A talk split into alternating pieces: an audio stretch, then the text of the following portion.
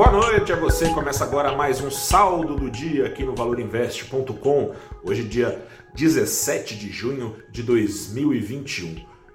Eu acho que ninguém duvida muito que deve ser muito bom ser dono de um bancão, né? Isso ficou claro no desempenho das ações do Ibovespa nesta quinta-feira, enquanto as outras principais portas de acesso de estrangeiros na bolsa brasileira apontavam para baixo e bem para baixo, respondendo à aversão ao risco que foi crescendo ao longo do dia, já se apresentava desde a abertura lá em Nova York foi crescendo ao longo do dia. Essas ações então acusando a busca por proteção de investidores que pulavam fora da bolsa, investidores estrangeiros em especial, buscando proteção em outros ativos.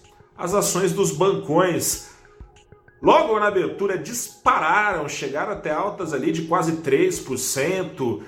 Aquela história, se juro cai, é bom. É bom para os bancões, é bom para o dono do bancão que vai lucrar mais com uma economia que oferece menos riscos e assim permite ao Banco Central trabalhar com juros mais baixos. Mas se a Selic sobe, se os juros de referência da economia sobem e prometem subir ainda mais, foi o que aconteceu na noite passada. A Selic 4,25% ao ano agora, podendo subir no mínimo, frisou o Banco Central, mais 0,75 na próxima reunião e prometendo o Banco Central fazer aquilo que precisar a despeito de deixar estímulo com a Selic, ou seja, aquilo que precisar, o tanto que precisar subir os juros para controlar a inflação, o Banco Central falou que vai fazer. Para o bancão, significa crédito cobrado mais caro e lucro maior.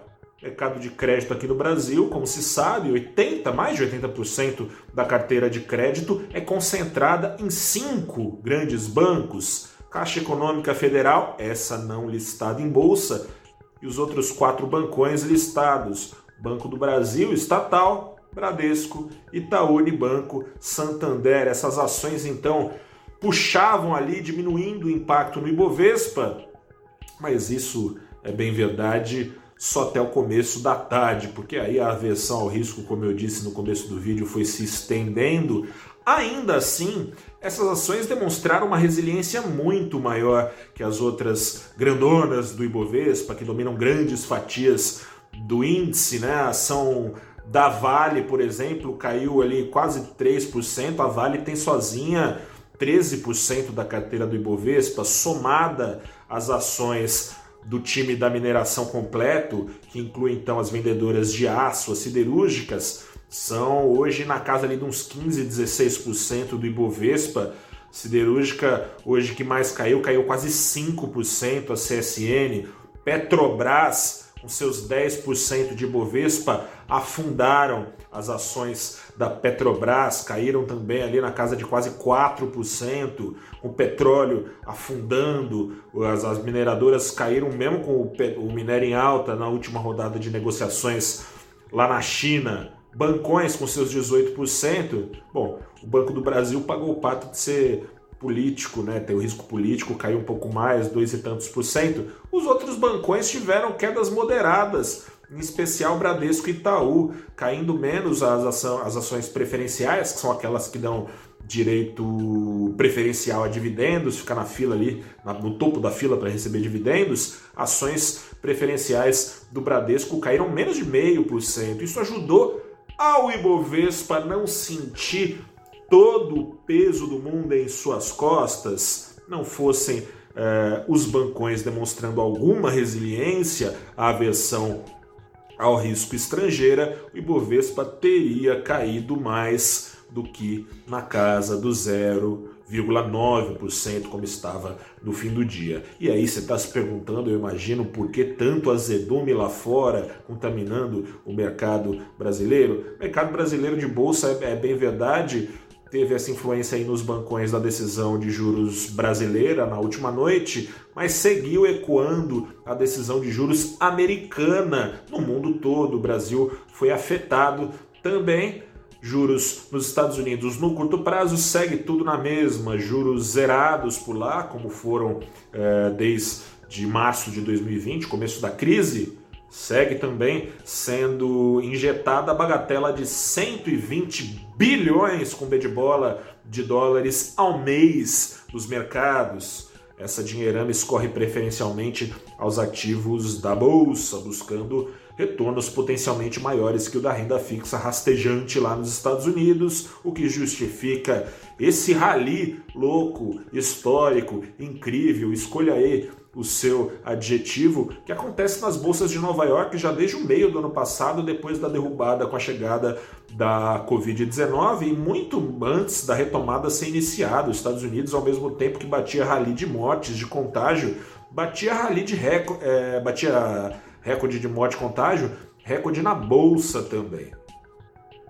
Porém, o longo prazo, médio prazo, apontado pelo Fed mudou, aí mudou e é aí que tomou um susto o mercado. O Fed vinha falando em subir juros por lá nos Estados Unidos só para lá de 2023, depois de 2023. Agora o Fed fala em subir juros já em 2023. Segue usando um discurso que tá até meio esquisito, não, a inflação é temporária, coisa e tal. Mas se tivesse mesmo nada preocupado com a inflação, o Fed não teria antecipado essa alta de juros antes da alta de juros, o Fed já tem avisado faz tempo que deve começar antes a retirada desses bilhões com B de bola despejados nos mercados. Ou seja, se sobe juro em 2023, pode já em 2022. A expectativa do mercado é que no final do ano já tem uma sinalização ali que essa discussão está rolando no Fed.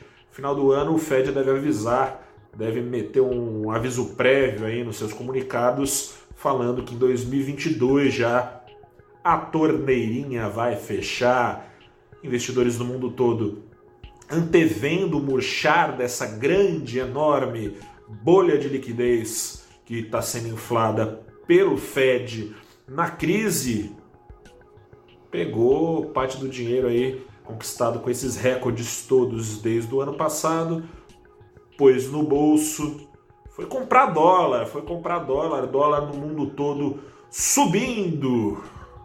Quase no mundo todo, aqui no Brasil não. Juros aqui no Brasil, e aí sim pesou mais a decisão de juros brasileira. Dólar aqui no Brasil caiu na contramão. Bom, o dólar, a gente fala, ah, o dólar ficou caro no mundo todo, a gente mede pelo índice que contrapõe o dólar a moedas fortes. O real não é o caso, né, gente? Então, contrapõe o dólar ao euro, a moeda a libra esterlina, a moeda sueca, a moeda suíça, a moeda coisa e tal. Não é o caso do real participar desse seleto grupo, né? Mas o real tem a seu favor aqui para ganhar força, mais dólares entrando no país, ficando menos escassos, é que nem banana na, banana na feira. Tem mais banana, fica mais barato tem menos banana, fica mais caro. Tem mais dólar, fica mais barato, tem menos dólar, fica mais caro, com juros mais, mais eh, elevados e aumentando o diferencial de juros do Brasil em relação aos emergentes, mais dólares por aqui ficando mais baratos em contrapartida, fortalecendo a moeda brasileira. Queda hoje do dólar, vou conferir aqui, na batata 0,72% de queda aos R$ 5,02. Eu sou Gustavo Ferreira, repórter do valorinvest.com. Fico por aqui. Amanhã volto com o saldo do dia. Sexta-feira é saldo da semana também. Vamos passar limpo tudo o que aconteceu. Grande abraço, até a próxima. Use máscara, confie na ciência.